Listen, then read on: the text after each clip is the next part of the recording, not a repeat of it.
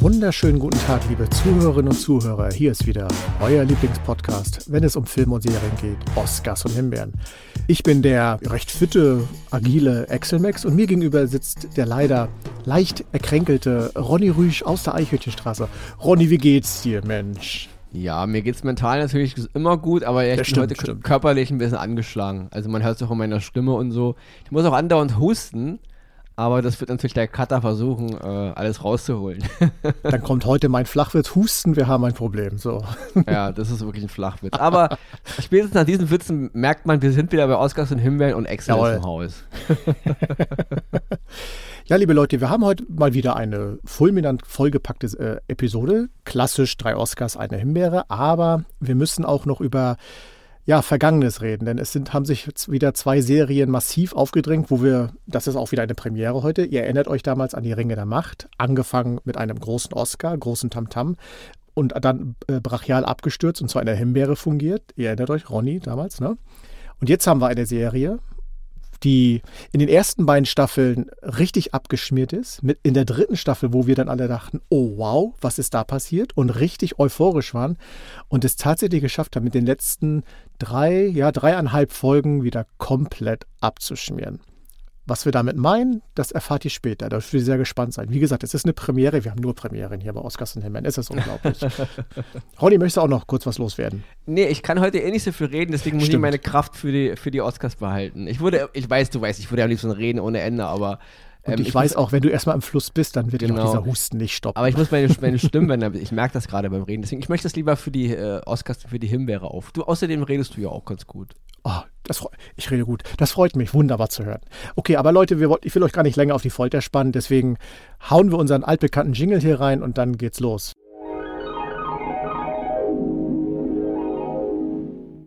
Ja, den ersten Oscar, den ich diese Woche dabei habe, ist eine Serie auf Paramount Plus. Zehn Folgen sind es, ähm, die ich mit ganz viel Skepsis angefangen habe, aber die mir echt ganz wunderbar toll gefallen hat. Und zwar geht es um die Serie Grease, Rise of the Pink Ladies. Ja, die Hardcore-Fans unter euch, Hardcore-Cineasten, wissen natürlich Grease, Musical-Film von 1978, damals mit John Travolta und äh, Olivia Newton-John ja, war seinerzeit ein Mega-Hit, also wirklich ein Mega-Hit. Also die, die Mucke sowieso, aber auch der Film war damals ein richtiger Knaller und weltweiter Erfolg.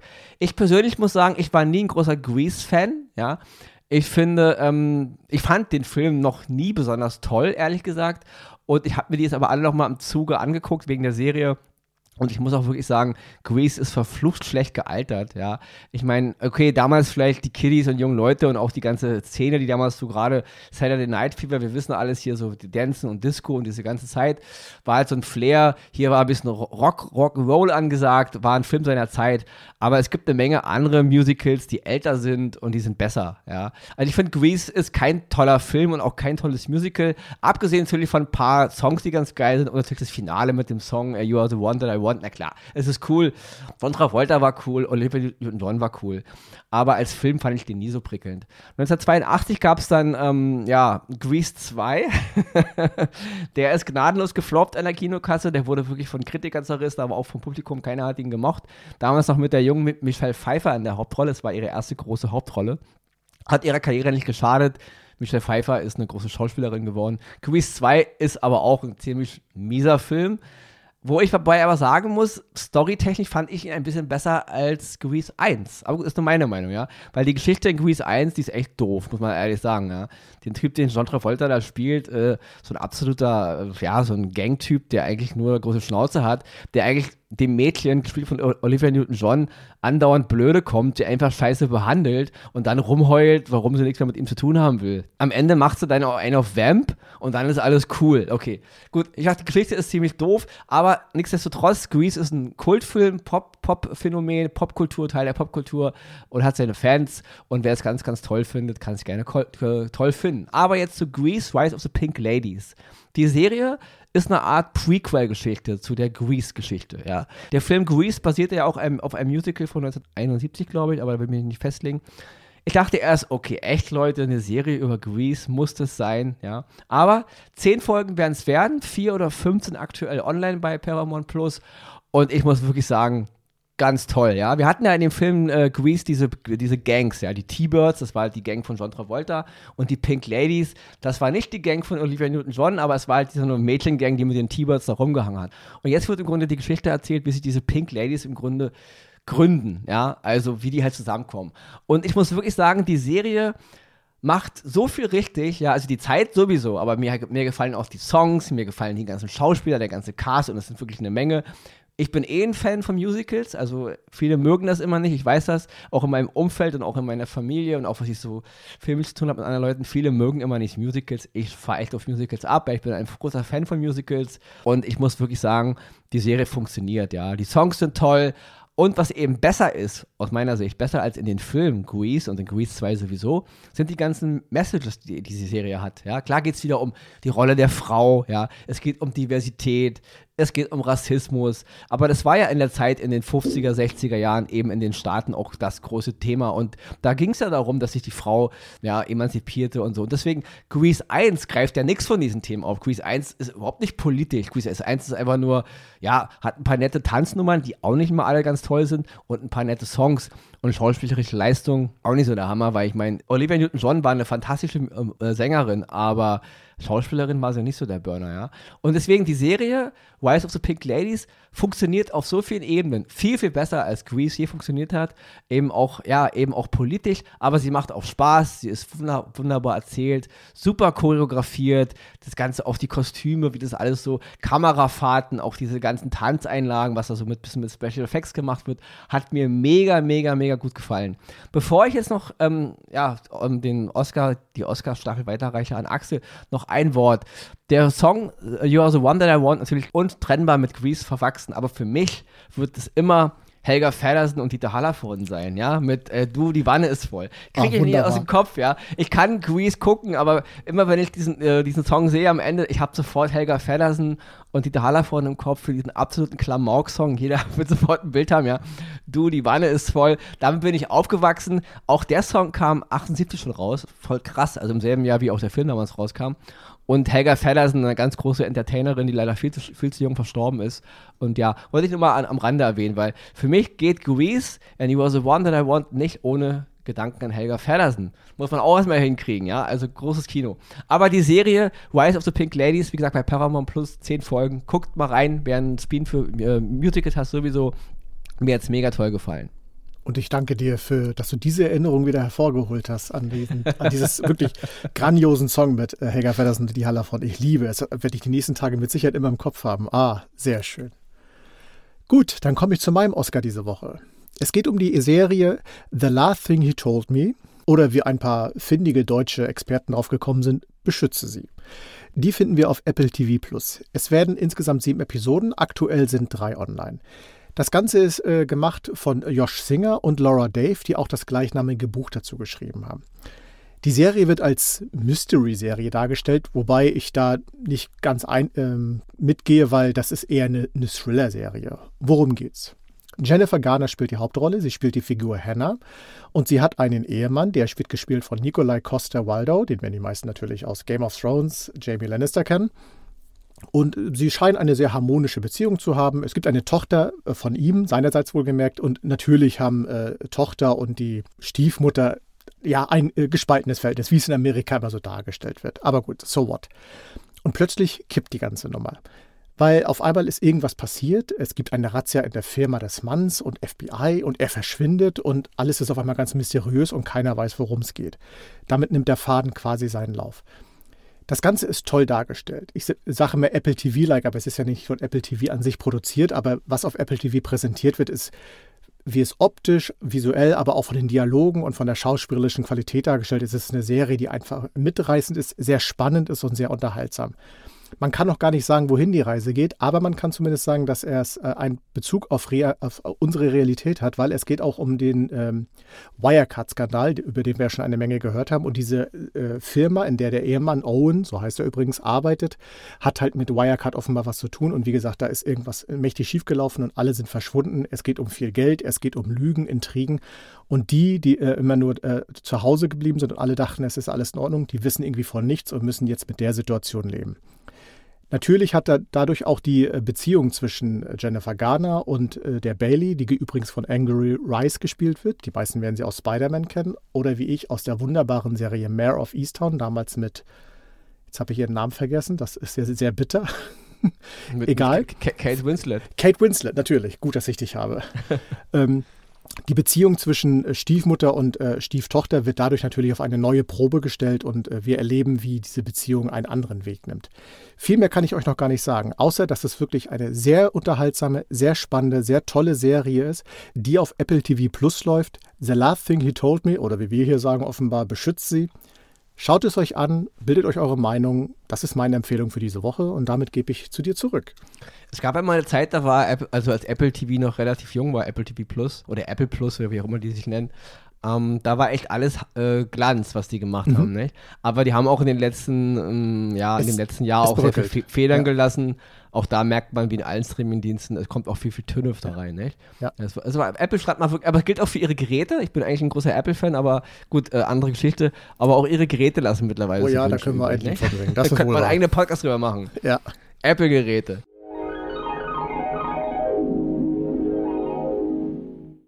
Aber ich komme zu meinem zweiten äh, Oscar diese Woche. Und das ist eine deutsche Serie. Sie ist auf Netflix abrufbar. Es sind sieben Folgen. Sie heißt Transatlantic. Und es ist eine deutsche historisch, historisch Dramaserie. Ja?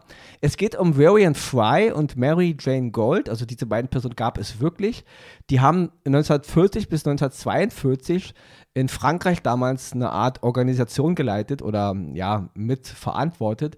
Emergency Rescue Committee hieß die. Und die hat versucht, Flüchtlinge, die von den Nazis geflohen sind, über Frankreich, versucht aus, außer Landes zu bekommen. Ja? Natürlich absolute Parallelen heute zu der heutigen Situation. Ja? Heute flüchten die Leute nach Europa. Damals sind die Leute aus Europa geflüchtet. Ja? Und ähm, so gesehen ein Bezug zur aktuellen Situation.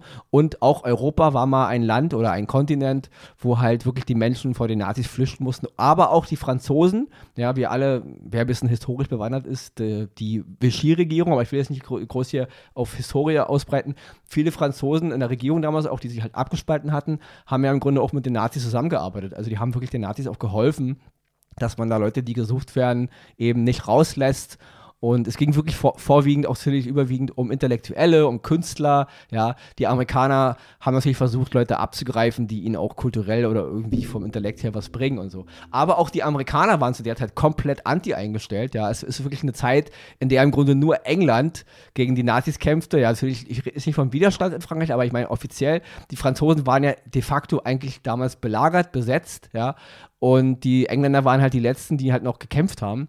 Und äh, ja, die Amerikaner haben sich rausgehalten zu der Zeit, ja. Also rückwirkend denken immer alle, oh, der Krieg ging los und alle haben gegen Deutschland gekämpft, aber so war es nicht, ja. Es hat sich echt langsam, langsam entwickelt. Und hier ist wirklich eine Zeit, in der auch Amerika immer noch so denkt, ach ja, vielleicht schaffen ja die Nazis sogar Europa äh, zum Faschistenkontinent zu machen. Und da müssen wir mit denen auch klarkommen, ja. Also wir müssen an die Zukunft denken. Ja? Also eine andere Zeit auf jeden Fall. Und die Serie befasst sich wirklich mit dieser ganzen Geschichte, ja, wie diese beiden Leute oder die ganze Organisation jetzt eben versuchen, ähm, die Menschen zu helfen. So viel mal nur zum Inhalt, ja. Die Hauptrollen spielen Corey Michael Smith und Gillian Jacobs beides zwei Schauspieler, die jetzt nicht so riesen bekannt sein werden, aber die wirklich toll sind. Vor allem Julian Jacobs, ja, die gefällt mir wirklich sehr, sehr gut. In Nebenrollen sind noch zu sehen deutsche Schauspieler natürlich und auch deutschsprachige Schauspieler. Leute wie äh, Hanno Koffler, Dominik Horwitz, Alexander Fehling, die ich übrigens für einen der besten deutschen Schauspieler seiner Generation halte, aber auch Moritz Bleibtreu, ja, aber eine Menge andere Leute noch. Die Idee, Drehbuch und Produktion ist von Anna Winger, ist eine Amerikanerin, die aber auch jetzt hier in Deutschland arbeitet und die hat mal in einem Interview gesagt mit Deadline.com, dass die Serie mehr von ähm, Casablanca inspiriert ist, von dem Film Casablanca, als jetzt so, so, wieder so eine klassische Zweite Weltkriegsnummer sein zu wollen, wie es zum Beispiel Schindlers Liste. Ja? Und so ist die Serie auch. Sie handelt zwar mitten im Krieg, ja, die Menschen sind auf der Flucht vor den Nazis, aber sie ist sehr schön fotografiert. Es ist sehr viel Humor und Leichtigkeit in der Serie auch zu spüren, ja. Das mag den einen oder anderen ein bisschen stören, aber ich fand das mal sehr erfrischend, als jetzt wieder so ein knallhartes Drama mit ganz viel Leid und wir heulen und wir sind alle deprimiert, ja. Ähm, das ist ein, ein, anderer, ein anderer Ansatz, aber das hat mir mega gut gefallen.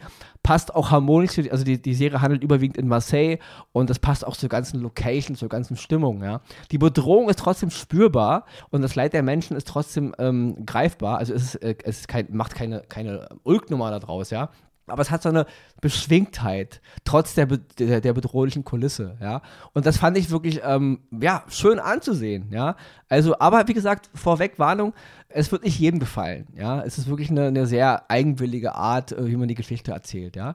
Also, Transatlantic, so sehen auf Netflix, sieben Folgen. Ähm, ich fand sie super, neu, inspirierend, ja. Tolle Darsteller, Hauptrollen bis in die Nebenrollen, wirklich großes Kino und deswegen mein zweiter Oscar für diese Woche. Und bevor wir jetzt in die Rubrik Himbeeren schlittern, ich habe natürlich eine knallharte Himbeere am Ende, da muss ich mir ein bisschen auskotzen drüber. Und, aber wir machen heute ein bisschen ja, Ball hin und her schleudern, weil wir wollen auch noch was zu zwei Serien sagen, die jetzt im Grunde finalisiert wurden. Und zwar, einmal geht es um die dritte Staffel von Mandalorianer. Ja, da ist jetzt die letzte Folge vor, vorgestern oder irgendwann am 19. Genau. April oder vorvorgestern gekommen. Und äh, Picard endet heute. Und heute, wo der Podcast rauskommt, heute endet Picard mit Patrick Stewart. Es wird nie wieder Patrick Stewart als Picard geben, ja. Die finale Folge, zehnte Folge, kommt heute raus. Und ja, wie du schon eingangs sagtest, also wir hatten der ersten und zweiten Staffel eine Himbeere gegeben, weil es wirklich eine miese Serie ist. Wir als Star Trek-Fans, uns blutet immer noch das Herz, ja. Aber die dritte Staffel fing so gut an, dass man sich dachte, wow. Und da haben wir ja mal vor ein paar Wochen gesagt, wir müssen ein bisschen unser Urteil revidieren. Wir haben Hoffnung, im Star Trek-Universum läuft es wieder, ja. Aber es gab wirklich sechs gute Folgen, zehn sind es geworden. Und die letzten vier ist wirklich ein Bruch. Und auf einmal die, ist die Geschichte so doof und so hohl. Und heute, die letzte Folge kommt raus, die heißt übrigens äh, The Last Generation. Ganz toll. Und ich finde, es passt super, weil es ist wirklich das Letzte. Ja, es ist für mich das letzte im Star Trek-Universum, was hier mit Picard gemacht wurde. Ja, und ähm, ich habe gar keine Ahnung, was sich die, die, die Screenwriter dabei denken, äh, so eine dänischen Geschichten zu erzählen. Ich habe ein paar Trekkies gesprochen, die haben sich das irgendwie alles ein bisschen schön gequatscht, aber man muss wirklich ehrlich sagen, Jean-Luc Picard kommt zurück als, äh, äh, Jean-Luc Picard, Patrick Stewart kommt zurück als Jean-Luc Picard man war Feuer und Flamme und ganz ehrlich, diese drei äh, Staffeln haben den Charakter äh, geschadet, auf ganzer Linie. Und äh, ich streiche das aus dem Kanon. Das ist absoluter Bullshit, was sie da gemacht haben. Aber ich will dir auch noch kurz das Wort überlassen, bevor ich dann eigentlich zur eigentlichen heute Himbeere komme. Soll ja nur eine kleine, kleine Nische sein hier gerade.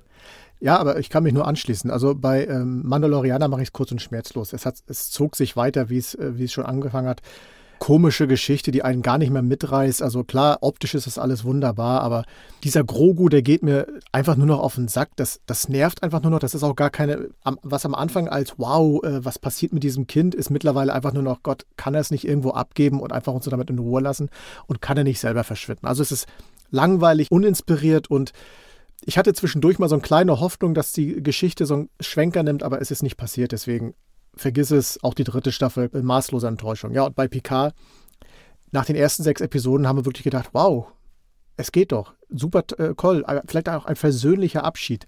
In der siebten Sta äh, Folge dachte ich dann so ein, ja gut, okay, hier und da hat es jetzt ein paar äh, Denkfehler oder ein paar unschöne Seiten, aber damit konnte ich noch leben. Aber umso länger es dauerte und dann kam auf einmal so ein Switch, wo es komplett bescheuert wurde, und wirklich das Wort bescheuert kann man gar nicht oft genug sagen, dass ich aber nur noch maßlos enttäuscht bin und sagen, ja, the, let's, the last generation, die letzte Generation, ihr seid die letzte Generation, was das ja. angeht. Von den Charakteren will ich keinen mehr sehen. Das interessiert mich absolut nicht mehr. Herbe Enttäuschung und hat vieles kaputt gemacht, was in, in frühester Jugend und Kindheit so äh, aufgeblüht und gewachsen ist und einfach nur eine herbe Enttäuschung. Mehr ist es nicht. Ja, weil, also Markus Mandalorianer, ich bin wirklich Star Wars-Fan der ersten Stunde und ich glühe für Star Wars, aber diese Serie ist dumm.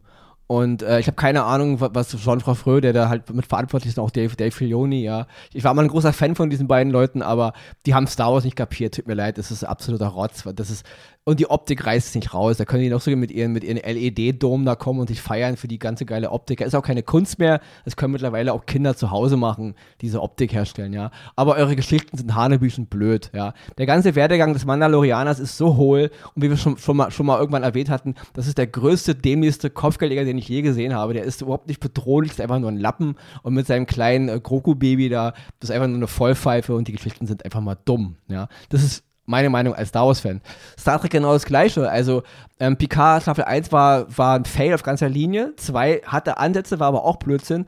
Und drei haben wir echt gehofft. Wir dachten, okay, wenigstens im Finale jetzt, da reißen sie noch was raus. Und man wollte es ja wieder geil finden und man hat es auch gut gefunden aber die letzten vier Folgen machen wieder so einen Storybruch. Sie, sie, sie halten nicht an nichts, ja. Also, die Parameter des Universums sind egal, die Parameter eines Gene Roddenberrys, die Parameter der, der Sternflotte, es ist alles egal. Hauptsache, wir können doch mal diese ganzen, die alte Crew, die ehrlich gesagt kein Mensch vermisst hat, aber jeder Schauspieler kriegt nochmal seine Screentime, kann irgendeinen dämlichen Satz sagen und die Story ist so hanebüchen blöd, das kann man sich auch als, als Hardcore-Fan einfach nicht schön quatschen. Tut mir leid. Die Schauspieler sind einfach komplett über, überfordert mit ihrer Geschichte und die stehen einfach nur dämlich da und sagen irgendwelche Phrasen, die hinten und vorne nicht funktionieren.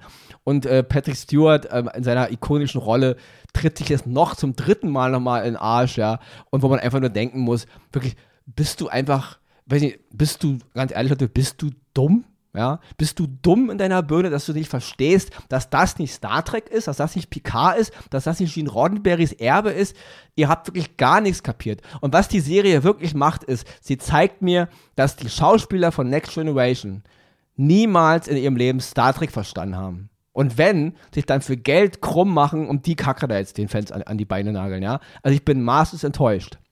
So, das waren unsere beiden Science-Fiction. Äh, ich mache es die eigentliche Himbeere wirklich ganz, ganz kurz, ja. Das ist wirklich auch eine Sache, die mich ein bisschen geärgert hat. Es gab da jetzt eine Serie auf Paramount Plus, die angepriesen wurde als neue Serie, neue Folge. Ich rede von FBI International. Ja, okay. FBI International ist das zweite Spin-off der Serie FBI, die seit 2018 läuft, ja. Aus der Feder von Dick Wolf. Und jeder, der viel Serien guckt, wird natürlich Dick Wolf kennen, ja, ein US-amerikanischer Drehbuchautor und Produzent, der diverse Highlights der Filmgeschichte, der, der, der TV-Geschichte produziert. Ich will gar nicht ins Detail gehen, ja. Aber FBI International ist so hohl, und so ähm, absurd in seiner Geschichte, ja, wenn das jetzt irgendwo bei Paramount Plus unter ferner Liefen in den Katalog aufgenommen werden würde, okay, ihr habt, ist es von CBS produziert, ihr gehört, mit zu der Gang, macht's mit, euer, macht's mit rein in euer Programm. Aber das so anzuteasern als große FBI International, ja, erstmal muss man die, die Serie FBI eigentlich geguckt haben, weil es gibt auch Crossovers und den zweiten Spin-off FBI Most Wanted von 2020, auch mehrere Folgen. Ich glaube, wir reden ja von fünf Staffeln hier und vier Staffeln da. Und auch FBI International hat schon zwei Staffeln, ja. Startet aber jetzt auf Paramount Fluss Deutschland mit dieser ersten Folge. Leute, das ist absolut billigste Fernsehunterhaltung auf dem Niveau von 1980, ja. Und das FBI agiert, also die sind hier in Europa unterwegs, sogenannte Fly-Teams, die halt hier immer irgendwo hinspringen dürfen, die außerhalb der Gesetze irgendwie operieren, die können machen, was sie wollen, ja. Und die europäischen Polizisten sind alle dumm, ja, die können überhaupt nichts und die, die FBI-Leute erklären ihnen erstmal die Welt, ja. Das ist wirklich storytechnisch blöd, äh, total ähm, aufgesetzte, gefühlsduselige Mucke, die dich so total manipulieren soll, dumme Charaktere, alles total holzschnittartig, ja absoluter Quatsch. Also die Serie kann man nicht komplett klemmen. Wer auf so einen Quatsch steht, konnte auch einfach im regulären Fernsehen abends zum Berieseln einschalten. Aber dafür Paramount Plus jetzt mit Abo uns mit so einem Scheiß zuzumüllen. Deswegen wollte ich mal kurz erwähnen, weil hat mich ein bisschen sauer aufgestoßen, ja, dass man jetzt diesen Quatsch da so als Highlight präsentiert. Die Amerikaner ja, ist das nicht böse gemeint, aber die Hälfte der Amerikaner scheint ja auf Donald Trump zu stehen. Die wählen ihn ja irgendwie oder haben ihn gewählt oder wollen ihn wieder wählen, keine Ahnung. Ähm, den mag vielleicht dieses FBI cool vorkommen. Leute, die außerhalb ihres Landes da machen, was sie wollen, die den Wilden Westen erstmal, ja, wir sind die Amerikaner, wir haben voll die Ahnung, alle anderen haben keine Ahnung. Das mögen ja vielleicht 50% der Amerikaner toll finden als Unterhaltung, aber für uns als Europäer und als Deutsche absolutes Fail. Also eine sinnlose Serie braucht ihr gar nicht erst anfangen. FBI, FBI Most Wanted, FBI International einfach löschen. Ja, dann guckt euch lieber nochmal Colt Sievers an, ja, oh. oder meinetwegen, wenn schon FBI, dann meinetwegen die Akti X-Akten nochmal, oder wer es ein bisschen härter meint, mit, mit Terrorismus braucht, dann wegen 24, meinetwegen mit Jack Bauer, ja, abgesehen von der letzten Staffel vielleicht, aber ansonsten, nee, Himbeere drauf, FBI International, guckt bloß nicht rein, Leute, könnt ihr euch wirklich klemmen. Ja, ja, das war meine Himbeere für diese Woche. Ich bin jetzt raus, weil meine Stimme ist ein bisschen, ich muss echt abhusten jetzt. Ja. ja. Und ich koche dir einen Tee. Du kriegst das Schlusswort. Danke dir. Bis nächste Woche, Leute. Ja, liebe Leute, das war wieder vollgepackt mit tollen Sachen, die das Fernsehen schöner machen. Oh, wenn mit der Werbeslogan nicht äh, patentiert wird, da weiß ich auch nicht. Und ja, ich, mir bleibt noch zu sagen, ich hau mich wieder vor die Flimmerkiste, aber vorher koche ich dem lieben Ronny einen Tee und sorge dafür, dass er nächste Woche wieder mit seiner gewohnt erotischen und informativen Stimme hier für euch zur Verfügung steht. Deswegen, liebe Leute, bleibt uns treu, bleibt vor allen Dingen gesund. Bis nächste Woche hier bei Oscars und Himbeeren. Tschüss.